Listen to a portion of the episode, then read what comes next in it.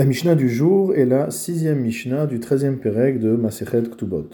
Il y a une règle générale dans la halacha, Hamotzi mechavero ala varaya. Si on veut faire sortir de l'argent des mains de son prochain, il faut apporter des preuves. C'est-à-dire que si on veut contester la propriété de son prochain sur un bien meuble, alors il faut apporter des preuves, car on considère toujours que celui qui détient le bien entre les mains, est considéré comme étant le murzak, c'est-à-dire celui qui est présumé en être le propriétaire. Pour ce qui est des terrains, des biens immeubles, la situation est différente. La chazaka, la présomption de propriété d'un bien, se base sur d'autres éléments. La Mishnah nous enseigne donc, à horaire à la celui qui conteste la propriété d'un champ, veu alea be'ed, alors que lui-même celui qui conteste, figure comme témoin dans l'acte de vente de ce terrain. De quoi s'agit-il? Le Barthénois explique que Réhouven vient contester la propriété du champ de Shimon. Et il lui dit C'est Lévi qui t'a vendu ce champ, à toi Shimon, mais en fait il me l'avait volé à moi, Réhouven. Or, il se trouve que Réhouven figure comme témoin sur l'acte de vente de ce champ. Lorsque Lévi a vendu ce champ à Shimon, Reuven était témoin. Donc a priori, on devrait considérer que s'il a signé sur cet acte de vente, c'est que le champ ne lui appartenait pas. Sinon, il n'aurait jamais signé comme témoin. Admon Omer, donc Admon considère que Yachol Hu Sheyomar, que Reuven peut répondre à cette euh, question, à cette objection, en disant Hasheni noachli veharishon hemenu. Motamo, le deuxième n'est pas dur avec moi, tandis que le premier, veharishon hemenu, est beaucoup plus dur.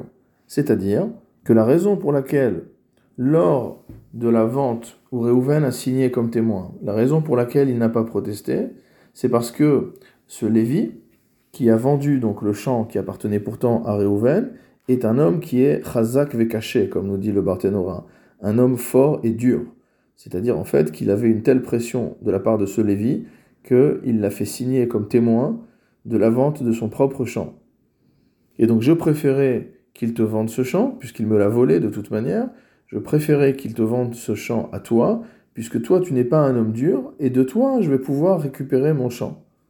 Donc finalement, quel était l'intérêt de Réhouven de signer sur cette vente de son propre champ faite par Lévi à Shimon? Son intérêt était que ce champ sorte enfin des mains de Lévi, qui est un homme dur, qui lui fait peur, et duquel il n'aurait jamais pu récupérer son champ, et qu'il tombe enfin entre les mains de Shimon, qui lui est un homme beaucoup plus doux, avec qui il y aura moyen de discuter et de faire une action en justice pour récupérer son champ si nécessaire. Vachachamim omrim, mais les Chachamim ne sont pas d'accord avec Admon et disent Ibed et Zechuto. À partir du moment où Reuven a signé sur l'acte de vente entre Lévi et Shimon, il a perdu tout droit à contester la propriété de ce champ.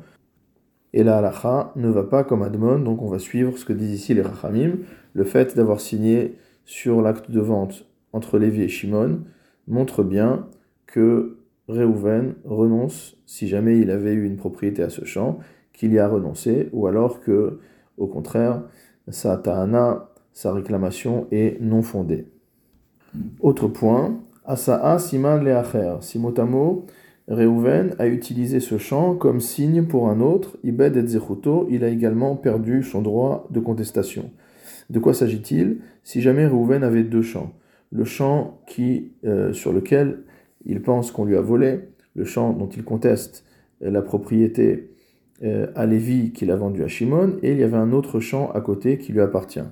S'il vend ce deuxième champ, et que lorsqu'il euh, désigne les limites du champ qu'il vend, il explique que le champ qu'il vend est celui qui jouxte le champ de Shimon, alors c'est également une manière de reconnaître que ce premier champ appartient bien à Shimon, et de la même manière, il a perdu son droit de contestation.